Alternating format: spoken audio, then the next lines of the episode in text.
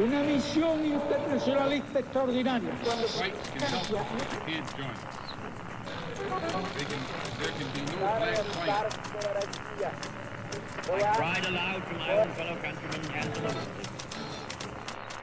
Sua rádio da história.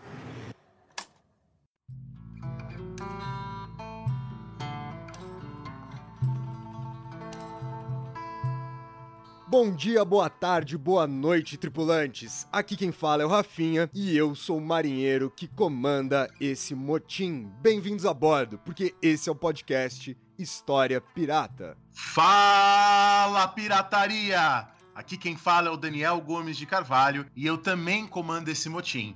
É, Rafinha, hoje o nosso convidado é alguém que eu odeio. Eu não gosto do nosso convidado de hoje, porque ele cria situações muito ruins para mim. O convidado de hoje é alguém que divide sala comigo na UNB, a gente fica na mesma sala, lá no departamento de história da UNB. A gente fez concurso juntos, né? Lá na UNB teve um concurso de Brasil Colônia, logo em seguida teve um concurso de História Moderna. Ele prestou os dois concursos, né? Eu conheci ele no concurso de História Moderna, foi uma das primeiras pessoas que eu conheci na UNB. Na hora, né? Naquele dia eu disse: "Nossa, que cara gente boa, que cara legal". Mas eu não gosto dele porque é o seguinte, Rafinha, eu divido sala com ele e eu queria que o cara que dividisse sala comigo fosse um cara chato, feio, mau professor, porque aí os alunos iam olhar a sala e iam falar, bom, ali na sala tem aquele professor ruim e o Daniel, né? Ia ser bom para mim, mas como ele é um cara muito bom e também muito bonito, porque a- aconteceu o seguinte: havia uma aluna muito gente boa chamada Lohane. Ela falou para mim, Daniel, eu quero fazer uma pesquisa com você sobre iluminismo. Aí eu passei para ela um autor que tinha viajado para Índia, para Oceania, que era super legal. Eu tava empolgado. Dá umas duas semanas, ela vira para mim e fala assim: É, tive aula com um professor muito bom e acho que eu vou fazer iniciação com ele, Daniel. Foi mal, tá? Então hoje eu apresento esse professor muito bom, meu amigo, professor de Brasil Colonial na Universidade de Brasília, José Inaldo Chaves. Fala, Inaldo. Oi, pessoal. Oi, Rafael. Oi, Daniel. Tudo bem? Obrigado pela apresentação. Gostei muito da, da, da simpatia de vocês. Enfim, valeu. Obrigadão pela, pelo convite. Uma honra estar com vocês aqui. Muito bom, então, gente. Então, antes da gente apresentar o tema do nosso programa, como sempre, eu quero saber aqui do Dani, do nosso convidado, do Hinaldo, o que, que vocês estão lendo de bom, se tem alguma coisa para sugerir para os nossos ouvintes. No nosso último programa, eu ainda estava preso no meu trabalho, né? Preso no meu próprio mestrado, no meu próprio projeto ali, e eu não tava lendo absolutamente nada de bom. Hoje, pra quem tá escutando a gente, é meu último dia de trabalho, né? Eu vou entrar de férias aqui agora, então as minhas leituras vão começar a partir de amanhã. Mas eu tô me dando até minhas férias do trabalho começarem. É um breve descanso aí nessas questões. Dani, o que, que você tá lendo aí? Eu peguei um livro ótimo para ler essa semana. Inclusive, a gente vai fazer um podcast sobre ele, sobre não livro, mas sobre esse tema, né? Eu usarei bastante esse livro. Um livro chamado A Revolução do Haiti e o Brasil Escravista, né? Um livro pela editora Paco, do professor da UERJ, né? O Marco Morel. Livro maravilhoso, assim. Eu acho que ele faz uma ótima, um ótimo balanço, um equilíbrio entre uma narrativa da Revolução Haitiana e suas influências no Brasil, com debate historiográfico, com gráfico, com quadro. Então, assim, para mim é um, é um livro exemplar, né? De uma maneira de você, de fato, fazer um livro acessível, mas ao mesmo tempo profundo, com uma boa narrativa, mas também com discussão historiográfica. Gostei bastante. Você, Naldo, está lendo alguma coisa? Ou recomenda algo para os ouvintes? É, Rafael, primeiramente eu adorei a sugestão do Daniel. Vou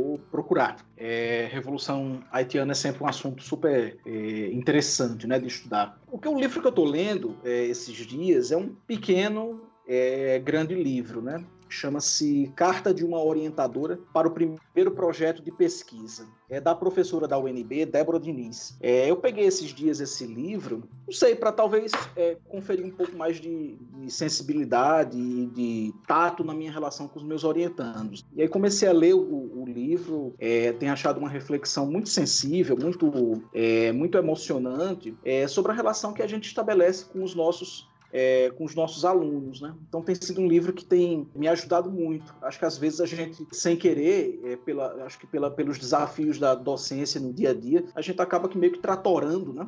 a nossa relação com os nossos é, orientandos e aí a, a Débora, a professora Débora, ela conseguiu nesse livrinho tão poucas páginas, né, é, recuperar essa, essa dimensão mais afetiva, mas ao, ao, mesmo tempo muito profissional da relação que a gente mantém com os nossos orientandos. Então, esse é o livro que recomendo, é publicado pela editora Letras Livres, salvo aqui de Brasília. Ele foi publicado em 2015, é um livro relativamente recente. Apenas, é, não vou me alongar muito, mas apenas uma outra é, indicação é uma obra clássica, né? Acho que já de alguma maneira clássica aí para história recente é, da questão indígena, que é um livro chamado de Cunhã Mameluca, do professor João Azevedo Fernandes. Eu li esse livro, essa, eu já tinha lido esse livro há muitos anos atrás, e aí, para preparar a, um pouco a minha fala para o História Pirata, eu acabei recuperando alguns trechos desse livro, que é, é, é um livro muito interessante, foi publicado em 2003 é, vai fazer aí cerca de tá próximo dos 20 anos, né? E é uma pesquisa da melhor qualidade aí nessa frente, nessa confluência da história com a antropologia. De Cunhã Mameluca, A Mulher Tupinambá e o Nascimento do Brasil, de João Azevedo Fernandes, publicado pela editora universitária da UFPB em 2003. É um livro hoje difícil de achar, mas acho que é, em PDFs vocês encontram pela internet. Ótimo, eu vou deixar todas as indicações, tanto a do Dani quanto a do Hinaldo, aqui na descrição desse episódio para quem quiser ir lá direto no nome das obras. Eu queria inclusive falar aqui em nome dos orientandos a vocês dois que são orientadores que de fato essa relação é uma relação muito importante. Eu tava até brincando com o Dani aqui, Naldo, enquanto você tava fazendo a, a, conexão. Eu entrei no mestrado esse ano e aconteceu um negócio muito curioso comigo, né? Na USP agora é a própria faculdade que leva a gente pro orientador, a gente não faz mais essa escolha. E eu não conheço meu orientador até hoje. A gente se fala, já se falamos por telefone, já se falamos, mas somado a essa rapidez, né, de seu primeiro semestre com a questão da pandemia, até hoje a gente não se conhece, né, pessoalmente. Então fica uhum. muito mais difícil como essa relação de fato é uma relação importante. Antes da gente começar de fato o nosso programa aqui, eu queria só fazer um breve aviso para vocês, para que vocês, se puderem, se quiserem, para ajudar a manter esse podcast sempre no mar, ajudar lá no nosso PicPay, no nosso programa de assinaturas. Lembrando que tem programa de assinaturas de R$ reais e quatro reais hoje tu não paga nem um cafezinho, né? Então quatro reais por mês, se cada um de vocês que estão escutando der essa contribuição pra gente é mais do que uma ajuda, a gente consegue pagar o Gabriel, valeu Gabriel por estar tá editando esse programa pra gente, a gente consegue pagar o nosso servidor e manter esse podcast sempre no ar. Só lembrando a vocês que a gente recebeu uma mensagem essa semana de um homem dizendo assim, Rafinha, Daniel, eu gosto muito do História Pirata, inclusive essa semana eu estou sendo despejado de casa porque eu dei todo o meu dinheiro para História Pirata. Não façam isso, tá bom? Ajudem se vocês puderem. Ajuda se não for atrapalhar a sua vida. A gente vai ficar muito feliz para manter o projeto, equipamento, mas primeiro paga o seu aluguel, alimenta os seus filhos, alimente a você também. Não seja despejado por nós, tá bom? É, a nossa recomendação é sempre gaste todo o seu dinheiro que você gastaria com livros ruins de história com História Pirata. Essa é a nossa principal indicação para vocês. Hoje a gente recebe o Hinaldo aqui no nosso programa justamente para falar sobre os povos indígenas e um pouco sobre o Brasil colonial. O nosso programa de hoje ele vai estar tá dividido em três blocos. No primeiro bloco, o Hinaldo vai trazer pra gente como os historiadores enxergavam os povos indígenas dentro da história do Brasil. No segundo bloco, o Hinaldo trará uma perspectiva justamente atrelada aos historiadores e o um encontro com os povos indígenas ali no finalzinho do século XX, tentando inverter um pouco do protagonismo atrelado a essa narrativa histórica. E no terceiro e último bloco desse programa, discutir um pouco sobre o caso das vilas de índios pombalinas, falar sobre sociabilidade, adaptação e assim por diante. Então vamos começar o nosso programa, vamos começar com o nosso primeiro bloco falando sobre como os historiadores enxergaram os povos indígenas na história do Brasil.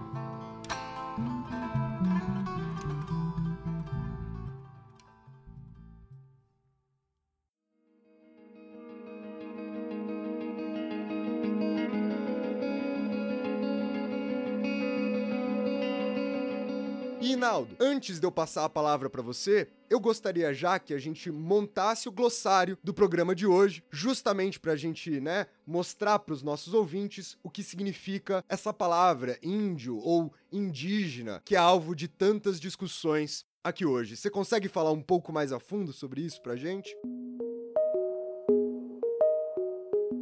Olha, Rafael, esse é um dos termos, né, do nosso vocabulário contemporâneo é, que mais suscitam uh, quando digo vocabulário, é, sobretudo historiográfico, né, e do pensamento social brasileiro, esse é um dos termos que suscitam mais debates, né, maiores debates e, e, e certamente uh, uma boa dose de polêmica. Isso acontece é, basicamente porque Uh, os povos indígenas, de um modo geral, na, na história e historiografia do Brasil, tiveram uma visão a seu respeito construída sob uma, uma infinidade de estereótipos e de preconceitos. Então, uh, em, em larga medida, a historiografia atual ela caminha muito no sentido da desconstrução desses preconceitos, desses estereótipos e dessas categorias arraigadas que é, ao contrário de explicar e, e, compreender as histórias indígenas, é, criam uma, uma, verdadeira nebulosa sobre esses povos. Então, muito se é, pergunta, e eu, eu, escuto muito esse questionamento em sala de aula, qual é a, a denominação adequada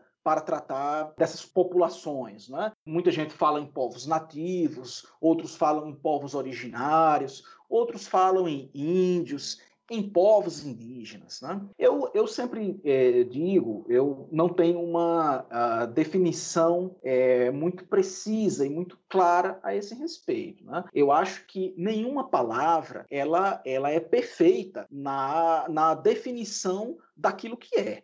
Né? Então, todas as expressões que a gente é, vem a utilizar no âmbito do pensamento social e político do Brasil, como é, na, na própria história dos conceitos, é, nessa historiografia a respeito da questão indígena, todas as expressões possuem algum tipo de, é, de limitação. Via de regra, eu utilizo a expressão povos indígenas. Eu utilizo a expressão povos indígenas, sabendo que Todas as demais, como por exemplo a expressão índio, elas são carregadas não apenas de etnocentrismos, eh, né? não apenas de preconceitos e, e visões estereotipadas a respeito das populações indígenas, mas também de uma história. A categoria, o conceito, ele possui uma história. Né? No caso específico das, da, da, do conceito ou da categoria, né? da palavra índio, sabe-se correntemente que é uma, uma categoria é, dada pelos colonizadores,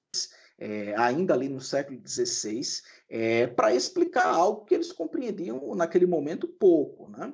Ah, então, ah, mas ao mesmo tempo, o, o que me, me chama muito a atenção nessa história das categorias definidoras ou é, que tentaram interpretar as populações indígenas no Brasil, é como ah, os próprios indígenas, né, as próprias populações nativas é, que habitam esse território que hoje, hoje nós chamamos de Brasil, como elas conseguiram, numa linguagem bem simples, né, talvez simplificada, fazer do limão uma limonada. Né? Então, ah, os indígenas desde o período colonial até os dias atuais, eles ressignificam essas categorias estereotipadas, essas categorias, muitas das quais preconceituosas, e, e integram algumas dessas categorias a uma agenda política assertiva de defesa é, de garantia de determinados espaços sociais, de determinados espaços políticos. Isso acontece hoje com a categoria é, de povos indígenas. Eu acho interessantíssimo como os povos indígenas atuais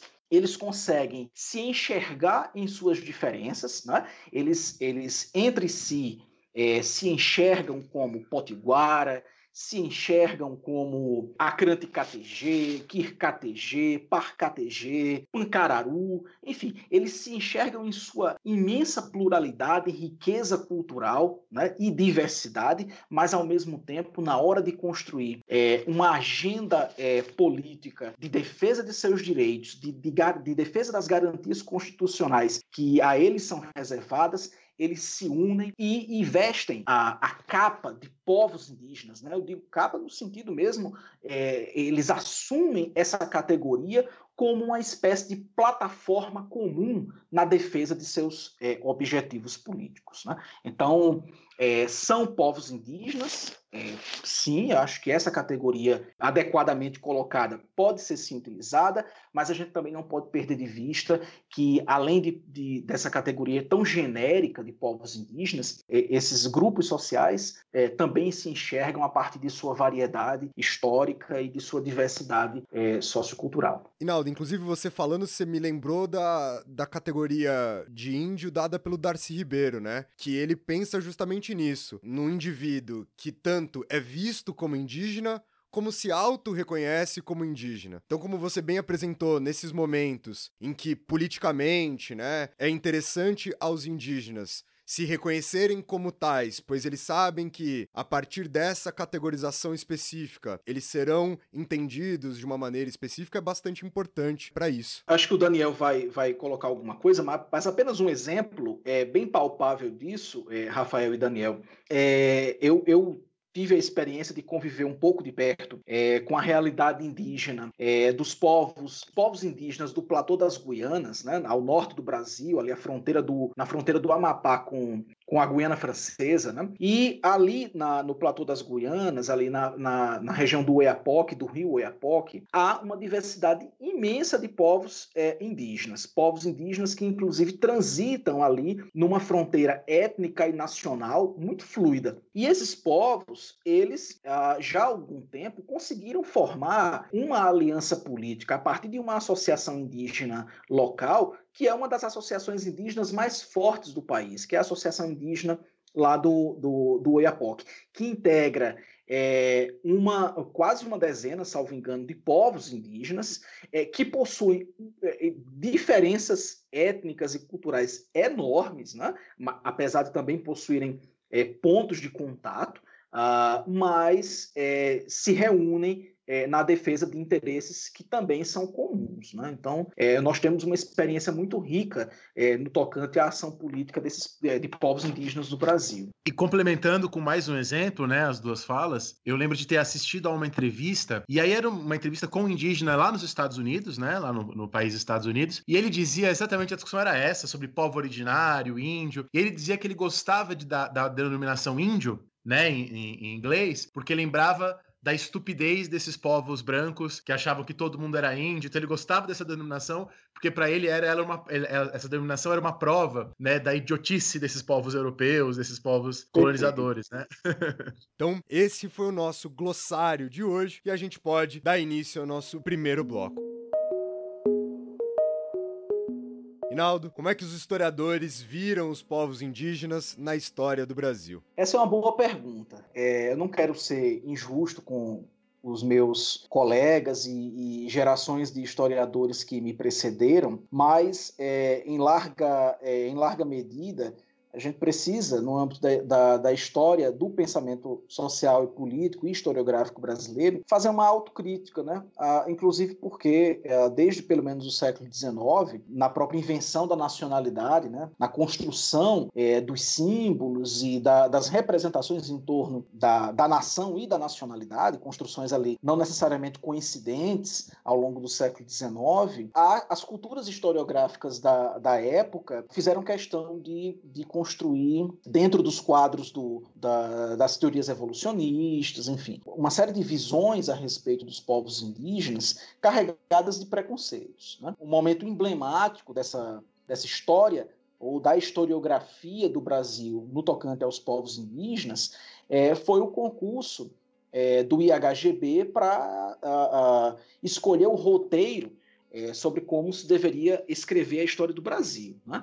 Ah, Sabe-se que o vencedor do concurso foi o Frederic von Martius, né? diríamos hoje um alemão, à época essa categoria não existia, né? Uh, o von Martius ganha, ganha o concurso em 1848 e no seu roteiro, que é um texto intitulado Como se deve escrever a história do Brasil, texto poderíamos assim é, dizer quase que como uma, um caminho das pedras, né? Para futuros historiadores que viessem a, a encarar essa, esse desafio, ele é, cria uma espécie de, de topos né, explicativo da história do Brasil, que até hoje é de maneira diversa repetido no senso comum, é, repetido muitas vezes, inclusive, uh, no âmbito dos debates públicos, é, no Brasil, que é aquele de que ao português cabia, portanto, todo o protagonismo uh, da construção da nação e da nacionalidade. Né? E tanto o, o,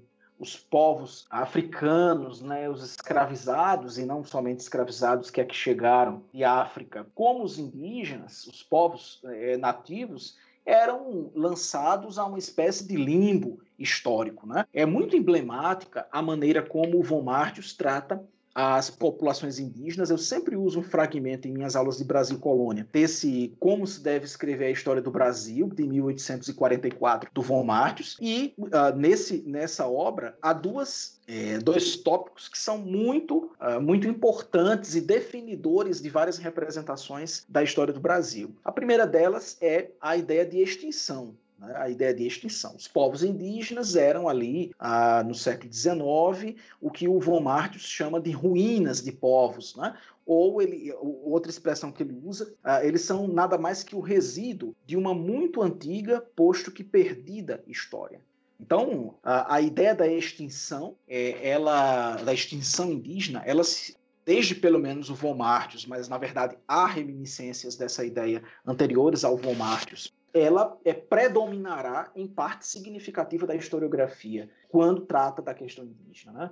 Então, essa é uma primeira, uma primeira aproximação historiográfica que a gente deve fazer nesse exercício de pensar como os historiadores pensaram uh, e, e, e, como os historiadores uh, compreenderam a questão indígena. Primeiro, como ruínas de povos como povos à, à beira da, da, extinção. Uma segunda dimensão, e essa é, é não dá para culpar apenas o Von Martius, na verdade ela vem, uh, tal como a primeira, é, de, de dos, dos, próprios experimentos coloniais, né?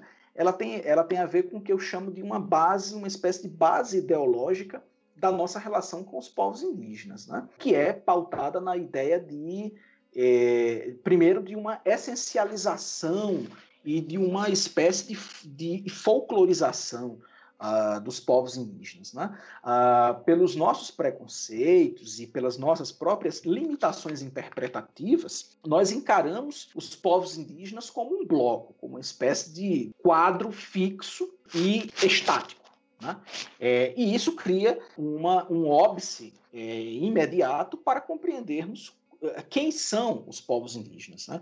Ah, só recentemente, é, os historiadores é, e historiadoras passaram a, rever esse paradigma ideológico que, primeiramente, essencializa os povos indígenas, né? cria uma, essa espécie de plataforma fixa e estável, atemporal a respeito desses povos, uh, e também uh, é marcada é, essa ideia por uma uma visão que atribui aos povos indígenas uma oposição, né, isso tem a ver com o conceito de cultura que a gente pode falar mais para frente, é uma oposição uh, muito simplista entre civilização e barbárie. Né? Então, então nós seríamos, nós eu digo os nacionais, é, enfim, essa herança, essa dita herança portuguesa do Von Martius, né? seríamos o elemento é, civilizatório é, e, e avançado enquanto os povos indígenas seriam nada mais que povos bárbaros e primitivos à espera de seu suspiro final. Eu queria apenas dizer que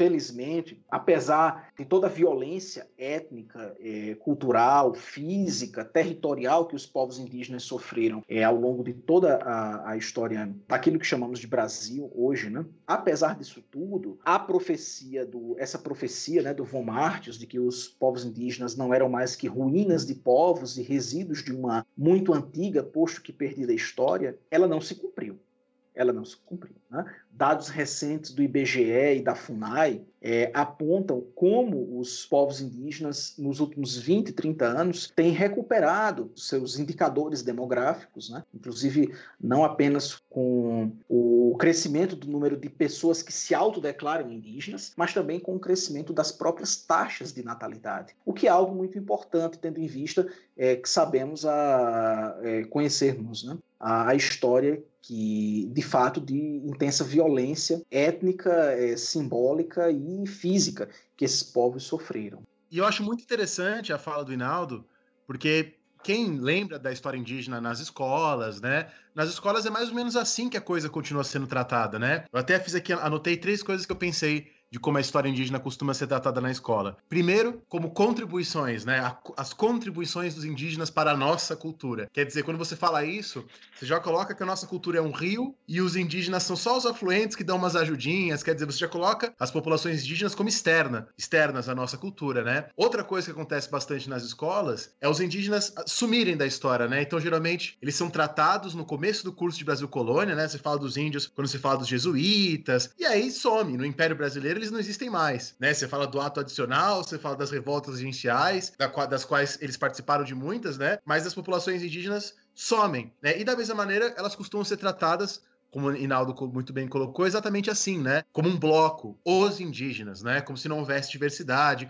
e principalmente como se eles não tivessem também uma história, né? Uma historicidade, como se fosse uma coisa estática única. Ah, então são seminômades, plantam mandioca, tem uma agricultura de coivara, de queimada e acabou, né? Como se fosse um povo único sem história e que tá ali só para contribuir, né, pra, pra gente. Eu, na escola, aprendi dessa maneira, eu acho que muitos ainda aprendem assim, né?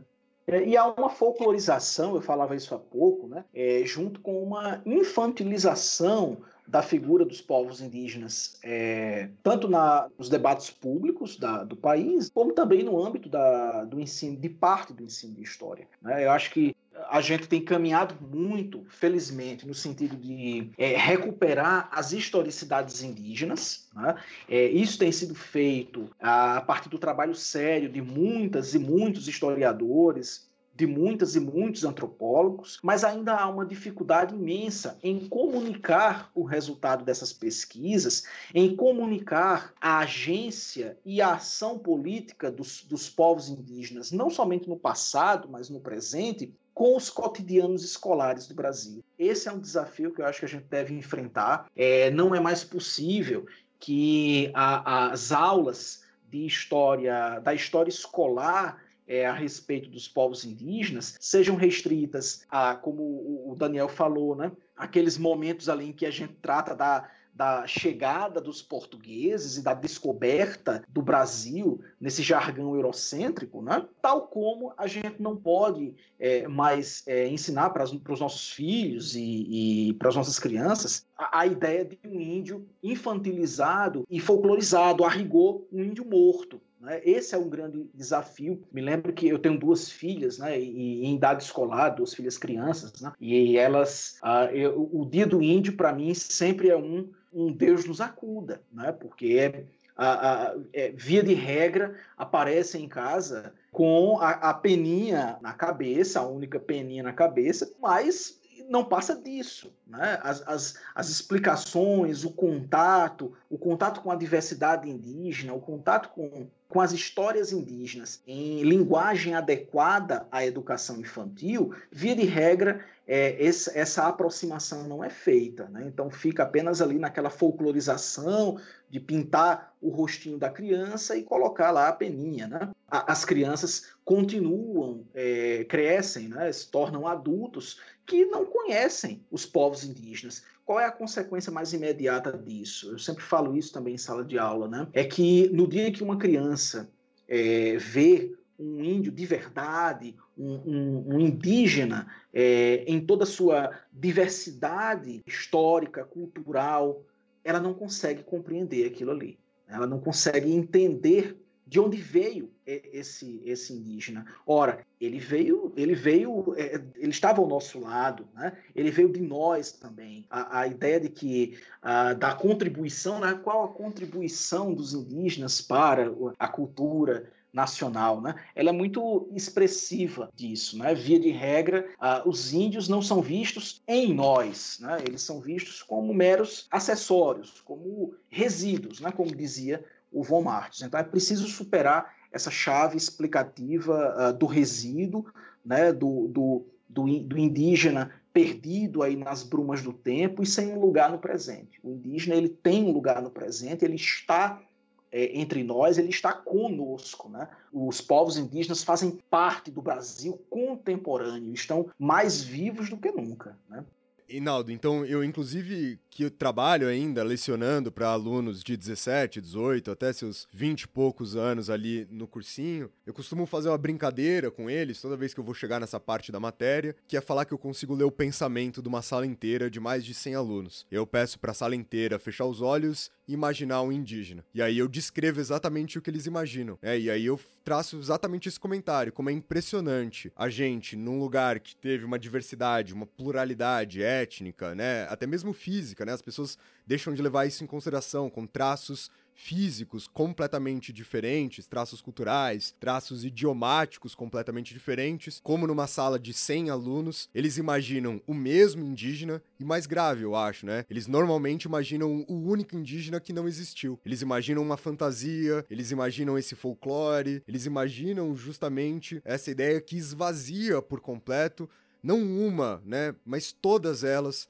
todas as pluralidades, todas essas diversidades. Assim, é sem sombra de dúvidas, uma das coisas mais complexas de você trazer para os alunos, porque às vezes eles carregam, eu, eu também tenho essa visão, né, que você falou, o Dia do Índio, ele, eu, eu acho que ele é responsável, em grande parte, pela essa construção desse imaginário do que é o indígena, mas, mas talvez seja uma coisa que vem até de antes, né? Eu vou... Eu vou... Eu peguei aqui, eu, eu separei, né? Eu, eu estudo a obra do Jean Delery e e o Jean Delery, ele tem uma hora na obra que ele faz assim, tá, tá falando com o um leitor, né? Ele diz: Se quiserdes agora figurar um índio, bastará imaginardes um homem nu, bem conformado e proporcionado, de membros inteiramente depilados, de cabelos tosqueados, com lábios e faces fendidos, enfeitados de ossos e pedras verdes e assim por diante. Ele vai continuando. E aí, como ele também isso é um problema, né? Como ele também olhou para uma única comunidade, o Lery fica mais próximo ali dos tupinambás, mas que ele olha para uma única comunidade e ele traça já um padrão do que vai ser o índio,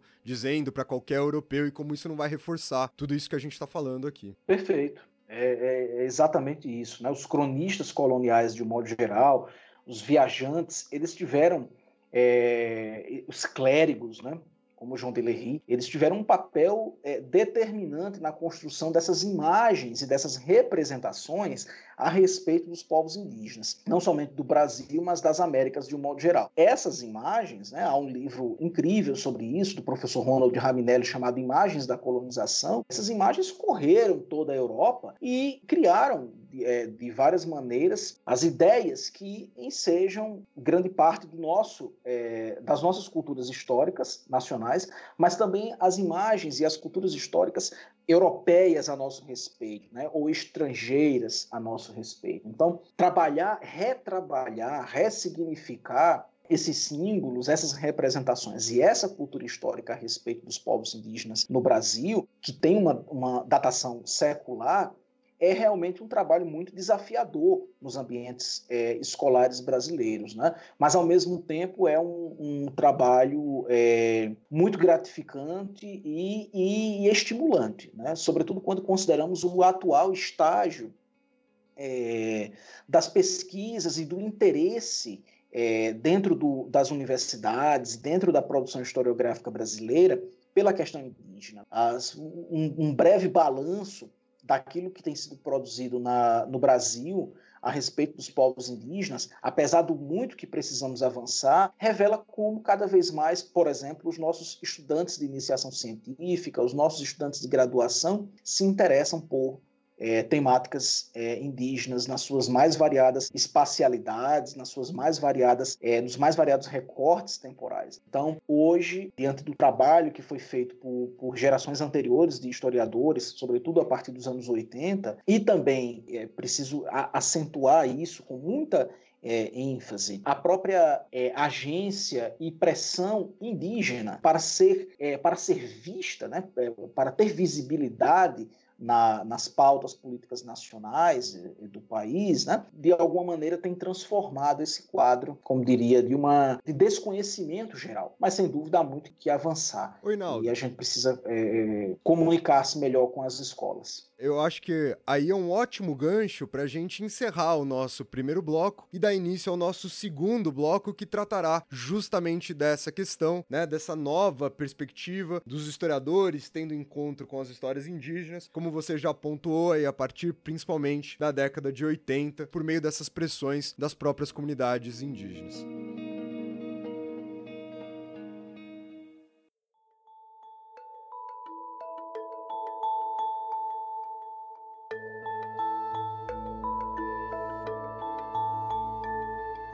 Esse é um assunto muito interessante, né? Eu acho que hoje a gente, é, é, claro que não é minha pretensão é, fazer isso aqui, mas eu acho que há alguns balanços, né, é, historiográficos sendo feitos nos últimos anos e que dão conta é, de como uh, os historiadores e historiadoras avançaram é, nos, últimos, nos últimos anos numa tentativa de compreender melhor é, essa diversidade e variedade histórica dos povos indígenas no Brasil. Né?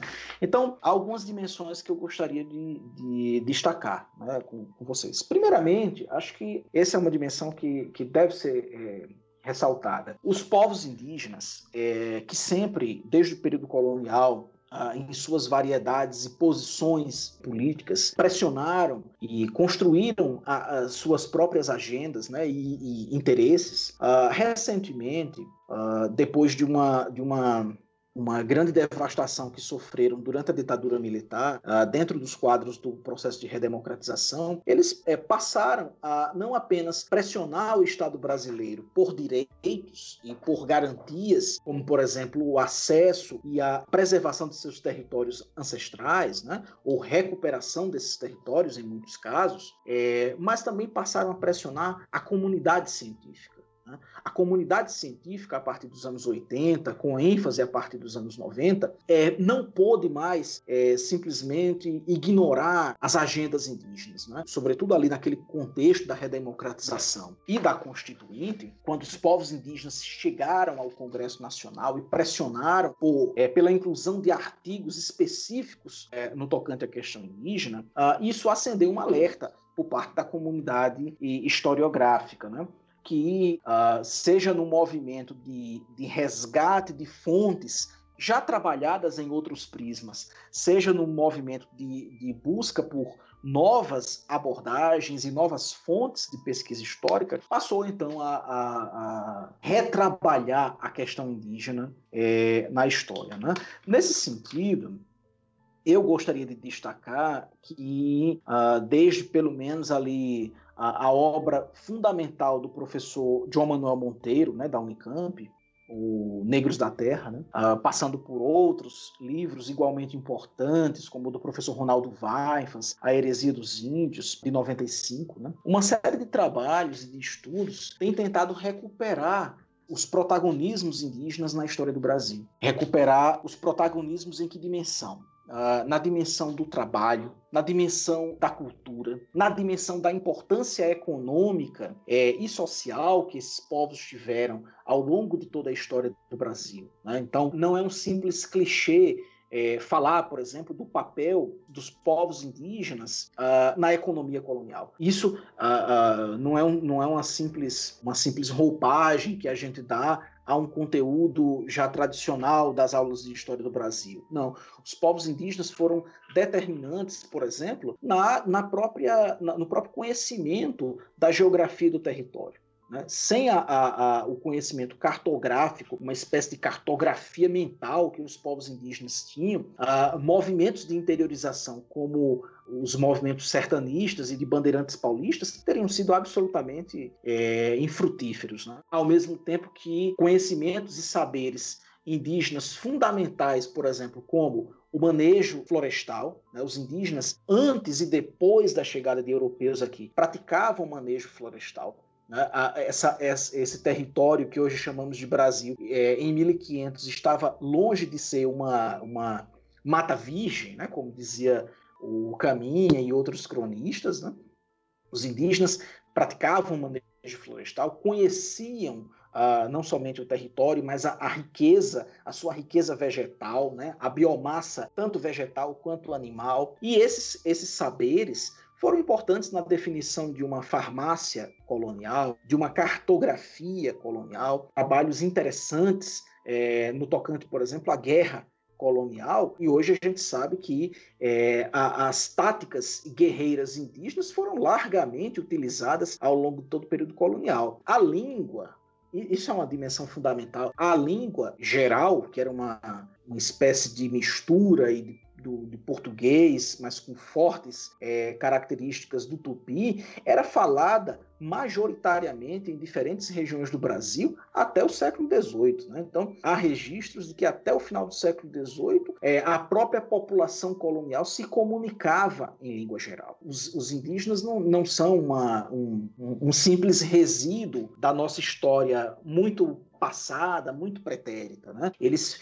participaram de todo o processo de colonização. Né? É, certamente essa participação envolveu violências é, e agressões de diferentes ordens, de diferentes naturezas. Né? Mas isso é muito claro para a historiografia atual. É, sem os indígenas, sem alianças e sem uma apropriação dos próprios conhecimentos é, indígenas, os portugueses, em especial, é, dificilmente teriam prosperado em sua é, faina colonizadora, né? E isso é preciso destacar. Então, assim, apenas para dar uma, também uma, uma síntese né, disso que eu tenho dito, sobretudo a partir ali do final dos anos 80, os movimentos indígenas organizados no Brasil, é, após sofrerem duríssimos ataques, né, durante a ditadura militar e durante outras épocas da história do Brasil, esses é, é, movimentos ah, exer exercendo uma habilidade ancestral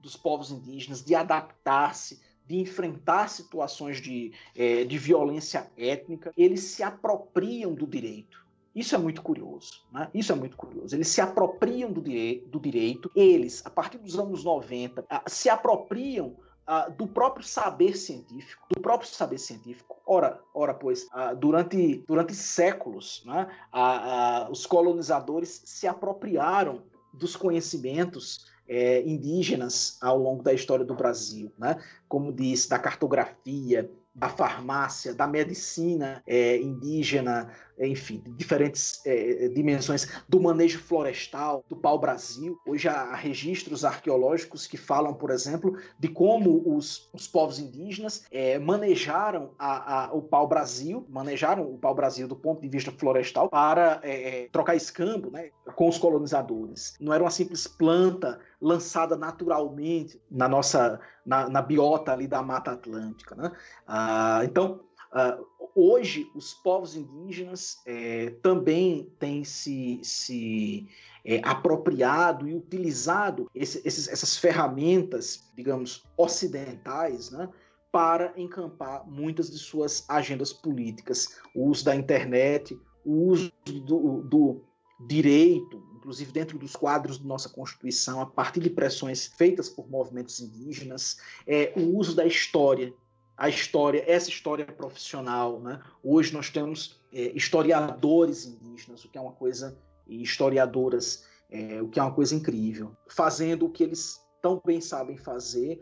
Os povos indígenas não somente têm resistido e se adaptado, mas têm é, cotidianamente ressignificado suas práticas para, em muitos sentidos, é, garantir a preservação de seus territórios e garantir a, a continuidade de suas é, experiências socioculturais. Né? E acho muito interessante como essa questão, se a gente for pensar, né, de novo fazendo paralelos né, com os Estados Unidos, não é só uma questão brasileira. Né? Por exemplo, alguns historiadores norte-americanos tem mostrado como a própria ideia de federação tem também inspirações nas federações indígenas, né, nos Estados Unidos. E, é, e a gente estava falando da história do Haiti, né, no começo, né, quando a gente estava sugerindo livros, e eu li exatamente hoje sobre essa questão lá da região do Haiti, né, porque é uma região, a Ilha de São Domingos, que é conhecida por um imenso massacre dos indígenas já na época do, do Colombo, né? Mas devido a esse massacre imenso, ficou-se para muitos, né? Ficou-se na, na cabeça de muita gente a ideia de que os índios do Haiti desapareceram, né? A própria palavra Haiti, inclusive, é uma palavra indígena. Né? E na verdade, não. Na verdade, no momento da independência do Haiti, que a gente coloca a relevância fundamental do levante de escravos, havia também participação indígena. Né? O primeiro grande historiador da, que escreve uma história do Haiti, em 1847, quase na mesma data que o Martius escreve, né? Pra gente ver como as coisas são paralelas. É um Tomás Madiu, né? O Tomás Madiu escreveu uma história do Haiti em 1847 e ele falava como no final do século XVIII ainda havia indígenas no Haiti também e a Constituição haitiana de 1816 dá direito à cidadania aos indígenas ali residentes. Claro, era um número muito menor, uma porcentagem muito menor do que no Brasil, mas eles também passaram por esse processo de invisibilidade, né? Quem de nós lembra dos indígenas haitianos, né? Quando a gente fala sobre o Levante, sobre a independência do Haiti. E há relatos de pessoas identificadas como indígenas que assassinaram brancos, assassinaram franceses. Então acho que esse tema não é apenas um tema nosso aqui, né? É um tema comum a todas as Américas e além. Eu acho que só complementando o que o Daniel falou, Reinaldo, até antes de você né, trazer a, a, sua observação sobre esse fato, lembrar sempre que a gente sofre muito com esse efeito comparativo entre os povos indígenas aqui do território que se transforma no Brasil e os povos indígenas daquilo que foi colonizado pela Espanha, formando ali a América Espanhola. E aí tem um diferencial nessas duas questões, principalmente no que diz respeito a abordagens, de novo, abordagens que a gente sabe que são eurocêntricas e assim por diante, mas que é o fato dos povos indígenas aqui do território Brasil não terem desenvolvido formas de escrita, né? Então a gente tem histórias dos povos indígenas da América Espanhola, sendo feitas ainda no século XVI XVII já, no século XVIII você já tem outras referências de resgate às tradições escritas e assim por diante. E como talvez essa nossa, essa nossa prática, esse nosso costume de estar tá muito preso numa história escrita e essa toda essa questão sobre a história oral ser muito recente, como isso também não dificulta trazer uma outra perspectiva sobre a história desses povos indígenas. Além do fato óbvio de que muitos deles de fato foram dizimados e se sobra só a história oral, a gente não tem mais como ouvi-los, né? A gente sobra com, aí sim, com os resquícios sobre os quais, né, a gente está tentando não ir por esse caminho, mas talvez de alguns povos são os resquícios arqueológicos que ainda possam nos contar essa história. É, perfeito. Assim, se você me permite, é, Rafael, apenas uma, algum, alguns dados, né? eu até anotei aqui para não esquecer, uh, a respeito da, das populações é, nativas, né, autóctones, que viviam no Brasil, uh, no que a gente chama hoje de Brasil, à época da chegada dos, do, dos portugueses, né, dos europeus. As estimativas mais recentes né, de, de, é, foram feitas pelo historiador John Hemming, e elas dão um número aproximado de cerca de 2,4 milhões de pessoas. Né? 2.400 milhões de pessoas viviam no que hoje nós chamamos de Brasil, à época é, da chegada dos portugueses aqui. A título comparativo,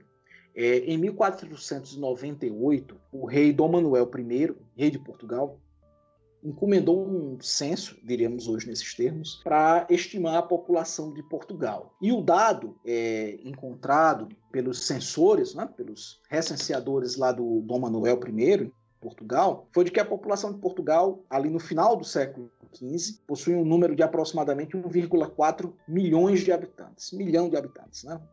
Uh, ou seja, a época do, do chamado descobrimento, da invasão, do que a gente chama de Brasil, uh, a população que aqui vivia já era quase que o dobro da população portuguesa. Né?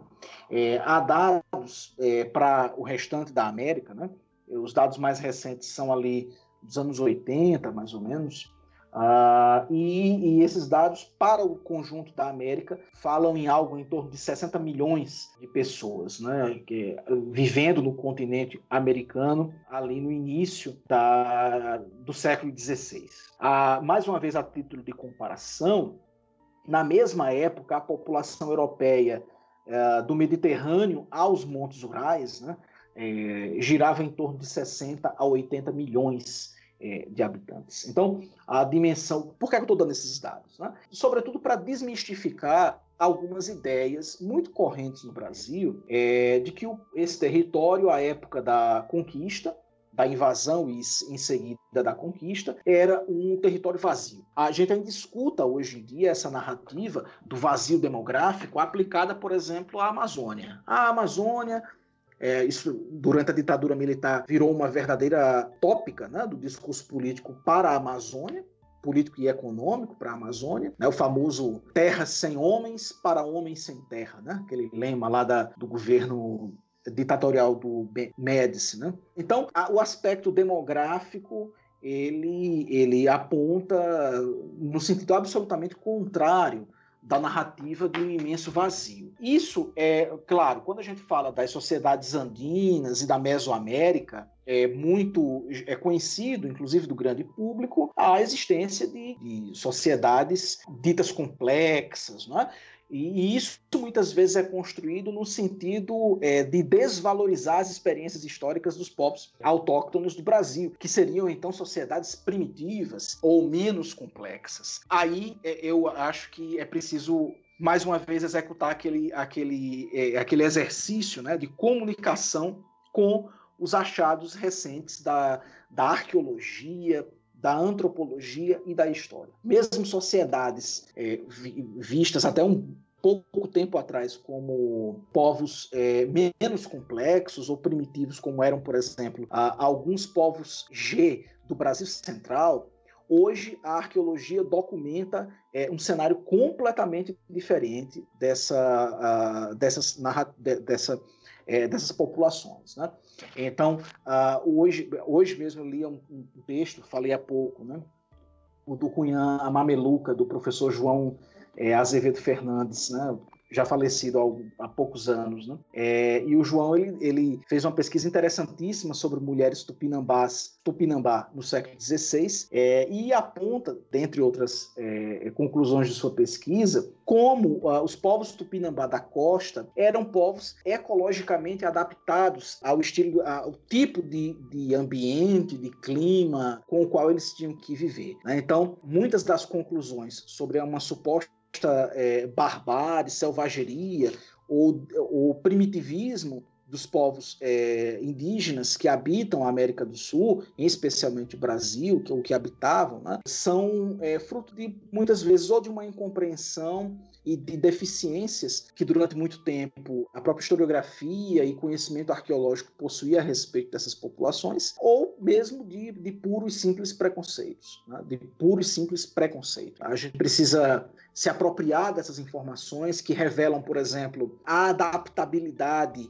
e, e a, a, riqueza cultural dos povos é, tupis da costa, que, que revelam Uh, que os, os povos indígenas do Brasil Central, a época do 1500, né, a época da, da invasão portuguesa, eram muito mais que nômades e caçadores e coletores, né? mas desenvolviam uma série de estratégias de reprodução social, estratégias muitas das quais altamente complexas de adaptação e sobrevivência àquele ambiente. Ah, é preciso a gente, a gente conhecer e se apropriar, por exemplo, dos conhecimentos recentes da arqueologia amazônica, que é, é uma arqueologia é, cada vez mais interessante e que o mundo tem é, observado. Né? Há, há registros atuais, registros recentes de, de de, é, da presença de grandes comunidades agrícolas no Vale Amazônico. Várias pesquisas desenvolvidas na Universidade de São Paulo, na Universidade Federal do Pará, na Universidade Federal do Amazonas e em universidades estrangeiras, a partir de cooperações diversas com instituições brasileiras, têm documentado essa riqueza política, econômica, cultural, social dos povos é, indígenas que habitavam a, a região, esse esse imenso território que hoje nós chamamos de Brasil. Então, aquela, como o Daniel até falava há pouco, né, aquela velha imagem uh, do povo indígena estático, primitivo, bárbaro, pouco complexo, de agricultores e na verdade, de caçadores nômades, né, como geralmente se, se coloca, ela hoje tem sido amplamente desconstruída, não somente pela história, mas pela arqueologia e pela antropologia. E, e acho que um caminho é, muito importante, vou concluir com isso, né, um caminho muito importante nesse sentido, são as pesquisas localizadas. Num território continental, como é o Brasil, é absolutamente contraproducente pensar populações indígenas como um todo, como um bloco fechado e uniforme. Os povos, da, os povos indígenas ontem e hoje do Brasil Central, por exemplo, possuem peculiaridades tanto entre si como é, perante outros povos é, indígenas é, da, da, do, do chamado Nordeste, do hoje Nordeste do Brasil, bem como da Amazônia. Né?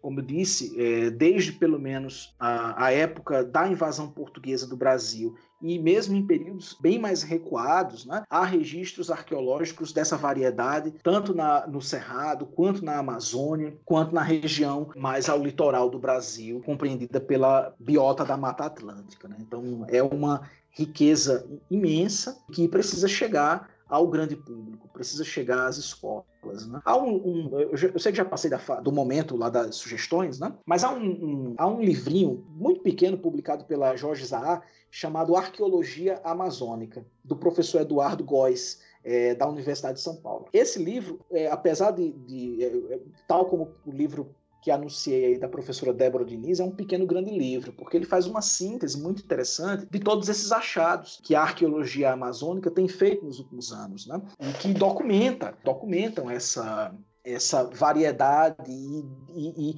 riqueza, por exemplo, das formas econômicas praticadas é, por povos indígenas no Vale Amazônico. Né? agricultura com armazenamento de, de, de alimentos, é, é, é, é, é, produções altamente produções funerárias altamente complexas, né? enfim, uma série de, de, de aspectos que acho que vale muito a pena conhecer. Aliás, Inaldo, você citou aí, você falou desse, desse pequeno livro da Zahar. Eu lembrei aqui, né? Não sei qual é a sua opinião sobre esse livro, mas eu lembrei de outro livro também bem fininho da Zahar, se eu não me engano, que é o livro do Carlos Fausto os índios antes do Brasil, né? Que ele também trabalha bastante nessa questão da pluralidade étnica tal. Acho que também é uma boa introdução para quem quiser, né? Dar esse primeiro passo nesse viés mais profundo. Perfeito, perfeito. É, é, são, acho que eles fazem parte da mesma coleção, tanto do professor é, Eduardo Góes Neves quanto do professor é, Carlos Fausto. Né? São duas excelentes é, é, introduções à história indígena do Brasil antes do Brasil e que desmistificam e essa é, acho que esse é um objetivo fundamental do debate historiográfico atual, desmistificam essa ideia da baixa complexidade ou do primitivismo é, dos povos indígenas que aqui viviam, né? lançando um cenário, apresentando então um cenário muito mais é, complexo e de sociedades que, uh, que alternavam, por exemplo, períodos de sedentarismo com períodos de de é, vida nômade para melhor adaptar-se àquela realidade ecológica, outras que, que uh, mesclavam a agricultura com outras expressões econômicas, enfim, realmente uma variedade imensa. Fechado então. Então esse foi o nosso segundo bloco do programa e agora para o terceiro e último bloco do programa o Hinaldo vai falar um pouco pra gente sobre o caso das vilas de índios pombalinas, falar sobre sociabilidade, adaptação e agência indígena em contextos coloniais.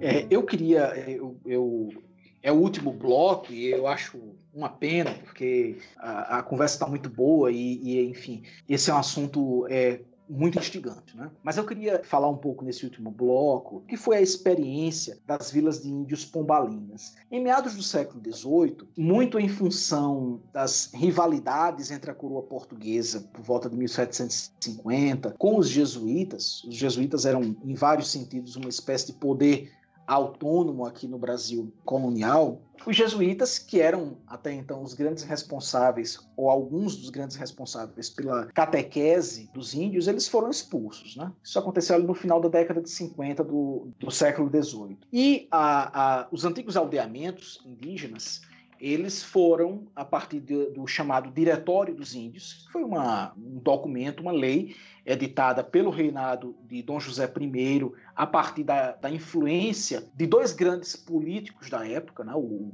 Marquês de Pombal, Sebastião de Carvalho e Melo, que era secretário de Estado de Dom José I e o seu irmão, Francisco Xavier de Mendonça Furtado, que é, era governador do Estado do Grão-Pará e Maranhão. É, esses, dois, esses dois políticos importantes e influentes no reinado de Dom José I é, elaboraram o Diretório dos Índios, né? Base, especificamente o Francisco Xavier de Mendonça Furtado. E esse diretório, essa lei, o Diretório dos Índios, ela previa que os antigos aldeamentos deveriam ser, se tivessem um determinado número de, de indivíduos, uma, uma população, um número populacional específico, serem elevados à categoria de vilas, assumindo então responsabilidades administrativas, simbólicas, urbanísticas, que eram próprias da, das próprias vilas é, que havia no Brasil colonial e que seguiam toda aquela ritualística urbana que vinha mesmo do Portugal medieval. Então, uh, qual era o grande objetivo do Diretório dos Índios e da elevação, né, como a gente chama na, na literatura especializada, a elevação desses aldeamentos indígenas, antes controlados é, especificamente pelos jesuítas, para a categoria de vilas de índios, né? vilas, então, portuguesas de índios. Uh, principal, o principal objetivo do diretório era uh, conferir aos índios uh, o status e a responsabilidade de serem vassalos do rei de Portugal. Né? Ah, mas eles não eram até então? Esse é um ponto de discussão importante. Né? Até, até esse momento, o, o cerne da política diríamos, indigenista da coroa portuguesa, estava centrada sobre a ideia de, de catequização do índio, da transformação do índio em um bom cristão. Isso vem desde o século, desde o início da colonização, transformada numa verdadeira agenda por padres como o padre Manuel da Nóbrega, depois pelo pelo padre Antônio Vieira, enfim, antes deles pelo Anchieta, enfim uma série de, de religiosos que por aqui passaram que a, a, colocavam a catequese como o principal mistério a ser realizado pela coroa portuguesa aqui. Em meados do século XVIII, essa interpretação muda. Uh, não é que ela desaparece, mas ela ganha novas cores. Né? É, o Diretório dos Índios ele previa que era preciso ir além da simples catequização dos índios. Apenas transformar os índios em bons cristãos não era é, suficiente para garantir a plena ocupação e colonização do território. E aí o Francisco Xavier de Mendonça Furtado, irmão do Marquês de Pombal, governador do estado é, do Grão-Pará e Maranhão, né? Do antigo estado do Grão-Pará e Maranhão, que hoje corresponde mais ou menos né, o que chamaríamos de, ao que chamaríamos de Amazônia, uh, embora fosse apartado do Brasil, é preciso dizer isso. Uh, o Francisco Xavier de Mendonça Furtado diz: olha, além da catequese, além da cristianização, é preciso transformar os índios em bons vassalos do rei de Portugal. E o que é que isso significava? Uh, ensinar, por exemplo, a língua portuguesa e acabar com essa prática muito corrente no Brasil do século XVIII de falar é, língua geral. A imposição do português será é, uma, uma agenda importantíssima do Diretório dos Índios, tal como o ensinamento de práticas de comércio, de práticas da agricultura. Né? Então, é, é, é o, o, incentivo aos casamentos mistos uh, e uma série de outras é, medidas e ações que visavam dar um salto para além da simples cristianização. Essa é uma dimensão fundamental da história indígena no Brasil colonial e que terá uma longa, uma longa duração é, no Brasil, ao longo de toda a história do Brasil, logo em seguida. Então, o Diretório dos Índios, criado ali é, na década de 50 do século XVIII, apesar de ter sido extinto a, ainda no século XVIII, em 1798, as suas ideias elas vão passear por toda a história do Brasil subsequente. Então, ao longo de todo o século XIX, as tópicas do Diretório dos Índios transformar os índios em, em, bons vassalos, agora do Império do Brasil, em bons nacionais, né, em trabalhadores nacionais que praticam a agricultura, que são sedentários, que praticam o casamento cristão e que são é, fiéis trabalhadores da, da nação, será algo que uh, a gente escutará, por exemplo, até os dias de hoje. Então, vez por outra, uh, surge aí algum político no cenário nacional dizendo, por exemplo, que os índios são quase iguais a nós, né? ou, ou são quase, uh, estão em vias de, de, civilização, estão em vias de transformar-se em, em, em, verdadeiros brasileiros. Né? E essas ideias são tipicamente é, extraídas do diretório ou de uma, digamos, de uma reminiscência antiga daquelas noções e categorias expressas no diretório, né, de que é preciso transformar o índio em um trabalhador útil ao Estado. Essas ideias, é, essas noções carregadas de preconceito é, uh, foram primeiramente colocadas, ou de maneira, se não primeiramente, mas de maneira muito original, é, colocadas no Diretório dos Índios e experienciadas nessas é, vilas é, de índios pombalinas, quando diferentes governadores, uh, militares e administradores do Império Português à época tentaram então transformar esses espaços né, em laboratórios é, civilizatórios para esses índios né, para essas populações indígenas. Eu queria apenas é, é, concluir, Rafael Daniel, dizendo que eu tenho encontrado nas minhas pesquisas recentes, uh, o curioso é que apesar dessas intenções né, de impor é, em impor né, padrões culturais, econômicos e políticos alheios e muitas vezes sob o prisma de intensa violência étnica aos povos indígenas desde o período colonial e com ênfase a partir do diretório em meados do século XVIII, os povos indígenas, é, mais uma vez, conseguiram, dentro do contexto das vilas de índios ali da, do século XVIII, reinventar-se e ressignificar, inclusive, essas é, essas imposições. Né? Então, ah, tenho encontrado recorrentemente na documentação povos indígenas que habitavam essas vilas de índios, por exemplo, comunicando-se é, com o rei de Portugal, escrevendo por meio de seus intérpretes e de seus é, intermediários a coroa portuguesa, pedindo, por exemplo, uma intermediação num conflito com fazendeiros. Né? Algo muito comum. Fazendeiros é, é, locais das capitanias que tentavam e muitas vezes avançavam sobre territórios indígenas, territórios dessas vilas, uh, e que uh, ameaçavam a sobrevivência territorial, ameaçavam a, a, a, o viver indígena e aí os índios, dentro dos mecanismos é, políticos disponíveis à época, a comunicação direta com a coroa portuguesa, que era algo facultado aos vassalos do rei de Portugal, é, o acesso a, a cargos a, e ofícios, por exemplo, militares, né? muitas chefias indígenas, algumas receberam patentes militares. Então, a partir desses diferentes mecanismos disponíveis ali dentro dos quadros da colonização portuguesa, portuguesa, os índios conseguiam, é, conseguiram de alguma maneira, é, se não a, a, a, é, se não acabar com as pressões que sofriam, pelo menos é, minorar as perdas e garantir espaços de sobrevivência é, étnica, territorial e política dentro de uma ordem que era tendencialmente é, hostil. Acho que há, muito que a gente ainda é, sistematizar e também descobrir a respeito das vilas de índios, mas essa foi uma experiência importantíssima na história indígena do Brasil colonial. Né? As vilas de índios da Amazônia, do Nordeste, em alguns casos do, do Centro-Sul, muito mais do que esses laboratórios de imposição civilizatória é, dos portugueses aos índios, elas também foram espaços da agência indígena, foram espaços em que os indígenas é, aprenderam os vocabulários da colonização portuguesa e jogaram assertivamente com esses, esses vocabulários.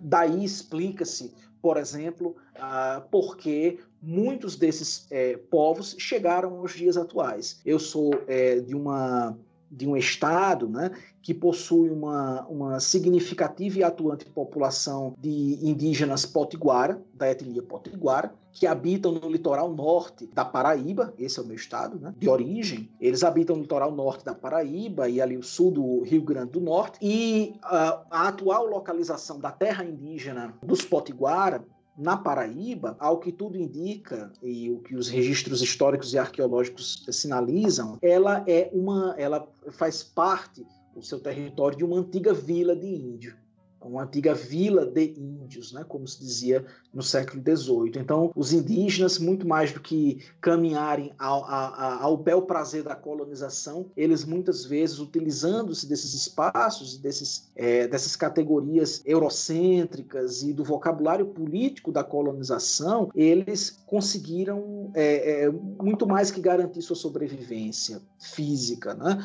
mas também conseguiram com muita, muita capacidade muita é, agência é, adaptar-se a esses contextos de violência é, extrema e chegar aos dias atuais, né? chegar aos dias é, ao Brasil do século XXI, ao Brasil de 2020, apresentando números de crescimento, é, indicadores de crescimento demográfico, indicadores de aumento de taxas de natalidade, apresentando movimentos políticos organizados, atuação no Congresso Nacional, o, o, os movimentos indígenas é, organizados são cada vez mais atuantes. Os povos indígenas estão na universidade fazendo pesquisa, fazendo ciência e, e fundamentalmente, hoje há um grande esforço de, de, de recolocação e de redefinição dos próprios quadros epistemológicos com os quais nós, digo, não índios, não indígenas, tradicionalmente nos relacionamos com os povos indígenas. Né?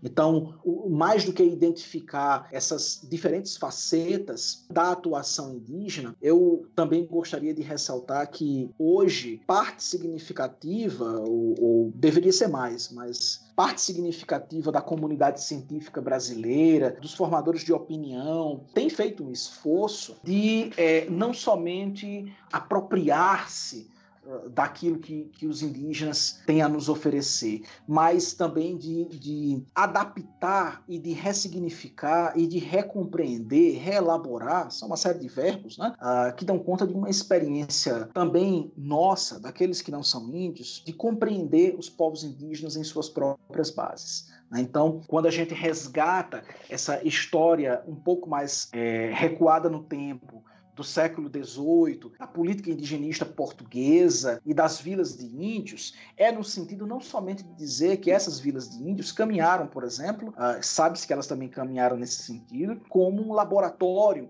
de civilização dos povos indígenas e de imposição de padrões civilizatórios é, alheios a eles. Né? Mas elas também caminharam como um espaço de ação e de atuação política dos, desses povos. Né? Então, a documentação, é, apesar dos seus limites, que são vários, né? É, é, via de regra, uma documentação produzida pelos colonizadores, mas nas entrelinhas a gente consegue extrair da documentação é, essa atuação essa atuação indígena é, cotidiana no sentido da garantia de seus espaços e da, da tentativa de redução de, das perdas que o processo de colonização invariavelmente é, assinalou a, a, tantas etnias indígenas no Brasil. Eu, eu, até queria lembrar que você falou que, apesar né, do diretório indígena terminar ainda no século XVIII, você bem frisou com muito dessa mentalidade, ela vai ter ecos, ela vai ter resquícios ao longo da história. Aí me veio aqui na cabeça o Marechal Cândido Rondon, né? Acho que de uma certa forma a atuação do Rondon ali no começo do século XX, principalmente, ela tá resgatando essa ideia, né? Principalmente muito pautado num ideal positivista de levar o indígena para essa noção, né? Ainda europeia, de progresso, ainda exatamente. de progresso, exatamente. E, e ao mesmo tempo é no momento que é criada a SPI, né? 1910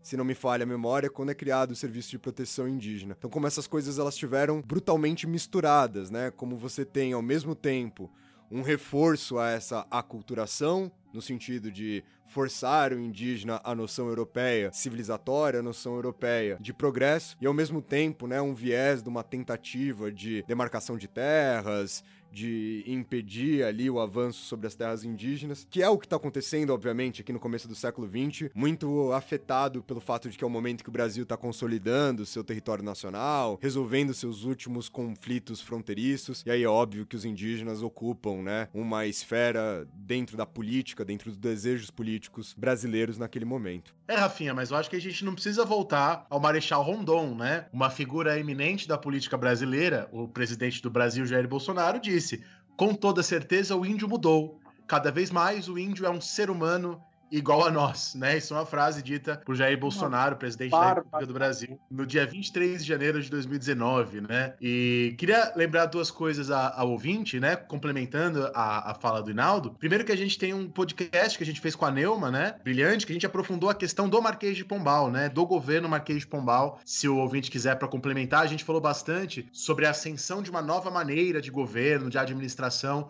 no governo Pombal, a gente até lembrou da ideia de governamentalidade do, do Foucault, né? E esse tipo de coisa. Outra coisa que eu recordei durante a fala do Inaldo, uma amiga minha que estuda comunidades políticas e a, a, a, relação dos indígenas hoje com a política. E ela falou assim para mim, ó, oh, Daniel, às vezes o índio não é representado no Congresso, o indígena não é representado no Congresso, mas para ele isso não é uma questão importante, porque não é assim que ele vê a política. Às vezes para ele é muito mais importante ir até lá no Congresso, pessoalmente, como diversas vezes vários deles fazem, e fazer a demanda ali de maneira direta. Para eles, às vezes, isso é política. E a questão da representação para essas comunidades muitas vezes não faz sentido, né? Porque são outras, como o Inaldo falou muito bem, né? É uma outra epistemologia, uma outra maneira de lidar com as coisas, e é isso que aqueles que se propõem a estudar essas comunidades vão ter que entender, né? Isso que o Inaldo tá buscando compreender, isso que essa minha amiga tá buscando compreender, né? Não, perfeito, assim, eu, eu, é, eu queria apenas acrescentar algumas, alguns dados, né? É, a, alguns dados recentes das populações indígenas no Brasil e que revelam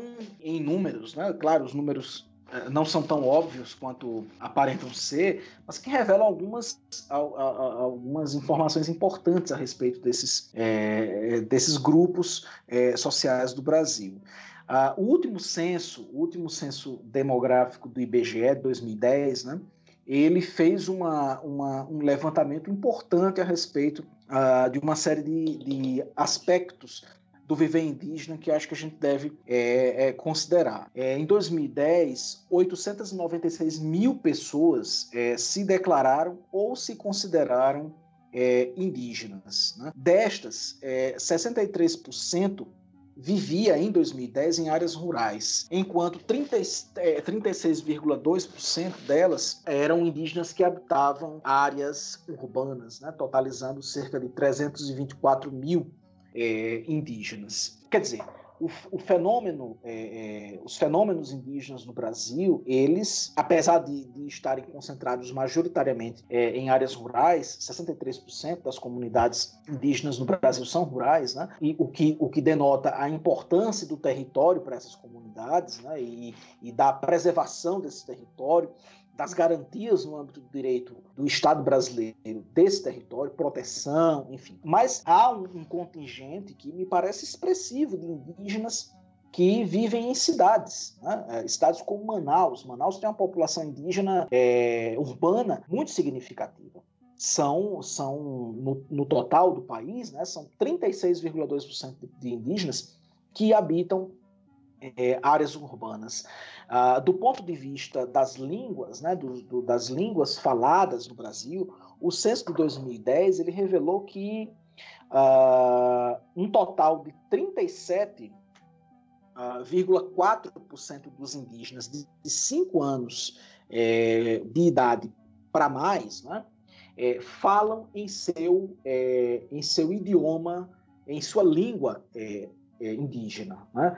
Uh, 17,5% é, desses é, indígenas não falam o português. Não falam português. Quer dizer, 37,4% dos indígenas com 5 ou mais anos de idade é, fala em seu idioma é, nativo e 17,5 nem fala é, nem fala o português. Se a gente considerar apenas os indígenas é, residentes em terras indígenas, digo, reconhecidas oficialmente pelo Estado brasileiro, esse percentual de falantes é, é, de língua é, indígena sobe para 57,3%. Ah, o que é que isso quer dizer? Segundo o censo é, de 2010, né, o Brasil hoje possui 274 línguas indígenas faladas por cerca de 305 etnias diferentes. São apenas números, mas eu acho que são números que é, dão um indicador de como o Brasil é um lugar, é, hoje nós somos um país com uma diversidade étnico-linguística, é, social, cultural imensa. E isso é uma. É uma, é uma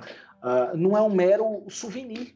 Tá? Isso não deve ser visto como um mero souvenir que um discurso pseudo-nacionalista e patriótico, né, pseudo-patriótico, deve tratorar como se não tivesse importância alguma. Né? Essa é uma marca é, importante, me parece, é, é, de um Brasil que, que quer ser visto, de um Brasil que quer ser reconhecido em seus direitos, de um, de um, de um Brasil que não quer ser simplesmente resíduo, né? como, como disse lá o, o, o Von Martius, né? de um Brasil que está aí, esse Brasil indígena, né, das 274 línguas é, faladas é, por 300 505 etnias, né, desses cerca de um milhão de indivíduos que, que vivem tanto na zona rural quanto nas cidades, que se autodeclaram, se reconhecem e são reconhecidos como, como indígenas, ele não é, esse Brasil não é um mero resíduo, esse Brasil não é um mero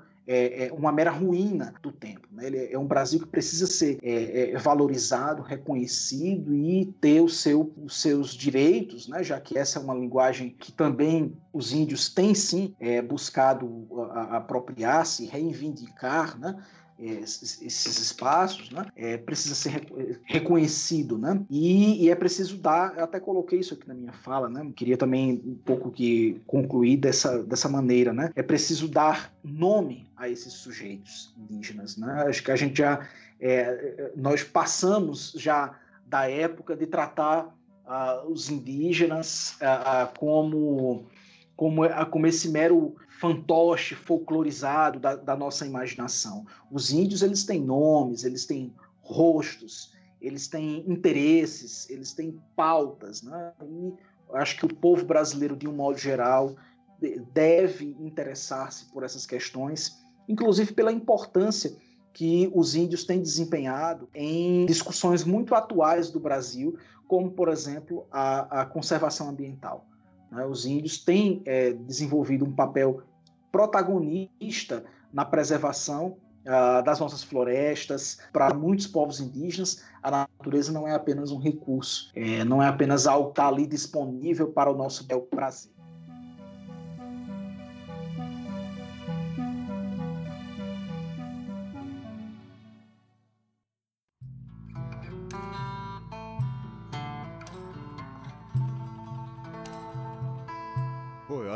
Adorei, de verdade, né, a sua fala. Eu acho que é um assunto como essa conclusão toda que a gente trouxe, que é um assunto extremamente presente, que é uma parte né, do nosso conhecimento histórico, que sem sombra de dúvidas dialoga com o nosso presente e dialoga principalmente com pessoas aí que muitas vezes são, são vistas de forma caricata dentro do nosso presente. Queria agradecer muito a sua presença aqui, Naldo, e quero já dizer, antes do Dani, que já começou o programa dizendo que não gosta de você, que tem as desavenças aí é, com você, que da minha parte as portas vão estar sempre abertas aqui para você. É, eu acho que é um tema que precisa ser dito mais vezes, que precisa ser trabalhado dessa forma sincera. Eu acho que aqui que o História Pirata é é um caminho que é exatamente o que a gente quer fazer com ele que é levar esse debate que muitas vezes está só na academia para as outras pessoas que ficaram presas aí em formas de ensino muito protocolares da escola, muito folclóricas. Eu gostei muito dessa expressão que você utilizou em relação aos indígenas. Então, Hinaldo, muito obrigado mesmo. Dani,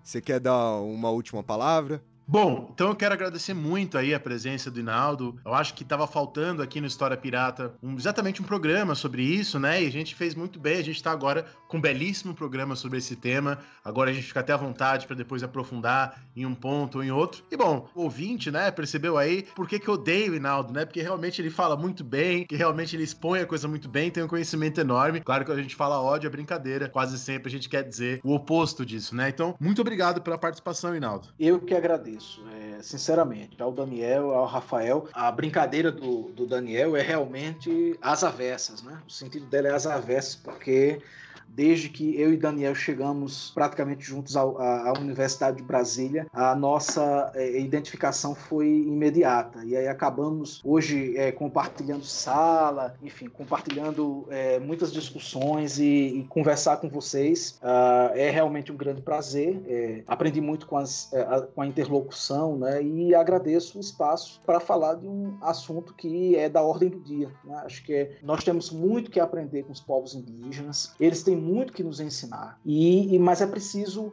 é, uma disposição, uma disposição política, epistemológica, cultural, né? É preciso abrir-se para esses povos indígenas, inclusive abrir-se para além daquela aquela clássica é, definição todoroviana, né? Da diferença. Ah, é, é preciso também buscar a semelhança, né? Buscar a, além da diferença, buscar também a semelhança, buscar as interações, os pontos de encontro. E eu acho que hoje os, os povos indígenas, é, com todos os limites que é, essa generalização carrega, né? Falei já um pouco disso no início. Eles é, têm cada vez mais compartilhado espaços é, de discussão com toda a sociedade brasileira e enriquecido a sociedade brasileira em suas principais pautas e desafios, como, por exemplo, o desafio ambiental. Né? Hoje, os povos indígenas são peças-chave né, da discussão ambiental no Brasil e, e devem é, ser reconhecidos em sua contribuição é, socioambiental e cultural imensa, para além daquele simples folclore que durante muito tempo enxergamos. Né? Então, obrigado, obrigado demais ao História Pirata. Adorei é, conhecer o Rafael e um prazer imenso é, estar com vocês. Então é isso, gente. Muito obrigado a vocês que escutaram a gente até essa parte do nosso programa. Não esqueçam de seguir a gente lá no nosso Instagram, se vocês ainda não escutam, e até o próximo programa.